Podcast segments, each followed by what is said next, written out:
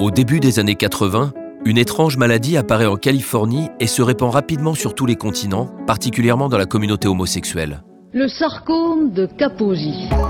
Avant de s'appeler sida, on lui donnera le nom de syndrome gay. Aux États-Unis, plus de 1600 personnes ont déjà été touchées par le cancer gay. La maladie a décimé des millions d'hommes et de femmes à travers le monde. 40 millions de personnes dans le monde sont infectées aujourd'hui. Ensemble, 40 ans de lutte contre le sida. Un podcast qui retrace les combats menés par les chercheurs, les associations et les militants pour lutter contre le virus du sida. Raconté par Isabelle Adjani, Marina Foyce, Catherine Ringer et Eddie De Disponible sur toutes les plateformes d'écoute et sur sidaction.org.